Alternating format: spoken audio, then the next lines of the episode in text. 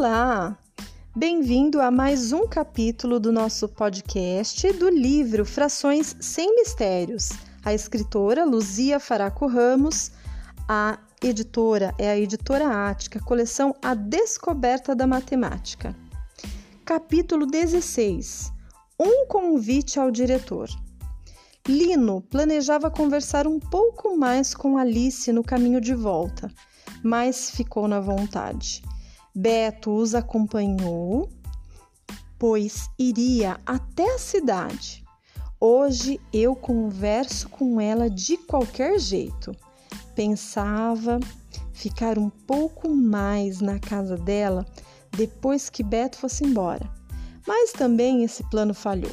Assim que chegaram, a mãe de Alice foi avisando: Filha, que bom que chegou!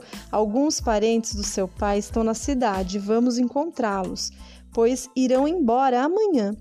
Não puderam conversar. Alice se despediu de Lino, embora preferisse ficar com ele, mas sabia da importância que a tradição e a família tinha para seus pais. No dia seguinte, assim que chegaram à escola, os quatro amigos foram até a sala do diretor. Tinham um plano. O que vocês desejam? perguntou ele assim que os viu. Podemos substituir o Daniel na aula de hoje? Não estou entendendo. A Thais explicou. Nosso grupo continua fazendo pesquisas sobre operações com frações e gostaríamos de levar isso para a classe toda. Assim, a matéria não fica atrasada, reforçou Beto.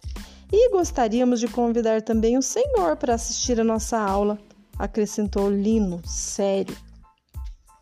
Não posso negar isso. Garotos querendo ensinar os colegas, pensava ele, mas duvido que os outros queiram.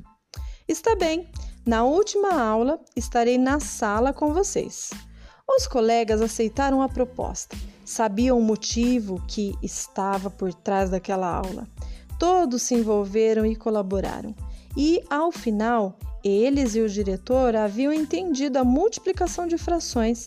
Diante da situação, o professor Aurélio teve de reconhecer os méritos de Daniel. Tenho de concordar que o professor Daniel fez um bom trabalho. Se ele aceitar voltar, as portas estarão abertas. Após as últimas palavras do diretor, explodiu uma gritaria de alegria. Ele pensou um pouco e concluiu: isso não tem jeito mesmo. De qualquer forma, é melhor o barulho com motivação e aprendizagem do que o silêncio do desinteresse. Ninguém conseguiu falar com Daniel. Ninguém sabia onde estava, nem ao celular atendia. Mais tarde, naquele dia, contaram tudo para Dona Rosa, que vibrou com eles, mas ficou pensativa com aquele sumiço. Aqui na região há um lugar bom para pescar? perguntou ela. Claro, respondeu Lino. Tem um lugar bem sossegado. Já acampei lá com o meu pai. Alice, seu pai está em casa hoje? Está sim, dona Rosa. Então vamos até lá, falou ela com a bolsa na mão. Os jovens a seguiram sem entender o que ela pretendia. Quando chegaram à casa de Alice, ela foi direto conversar com seu Francisco. Ao voltar, revelou: Vamos até o pesqueiro, o seu Francisco vai levar a gente. Depois da hora e meia de estrada, seu Francisco indicou: Fica logo ali, dona Rosa. Esperem aqui. Se eu estiver certa, logo terão uma surpresa. Ela caminhou pelas margens do rio e logo avistou uma barraca e alguém pescando. Aproximou-se, sentou-se e cumprimentou. Olá, Dani. Ele a olhou espantado, mas a reconheceu. Dona Rosa, o que está fazendo aqui? Ainda lembro que você sempre que ficava muito aborrecido com alguma coisa ia pescar. Pelo visto, não mudou.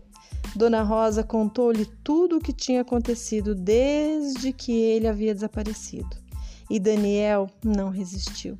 Comovido, deu um grande abraço naquela mulher que o havia ensinado a ensinar. Ela então se levantou e foi chamar os outros. Venham, venham, venham ver quem eu achei aqui. Foi uma alegria só. Até o pai de Alice foi abraçar o professor.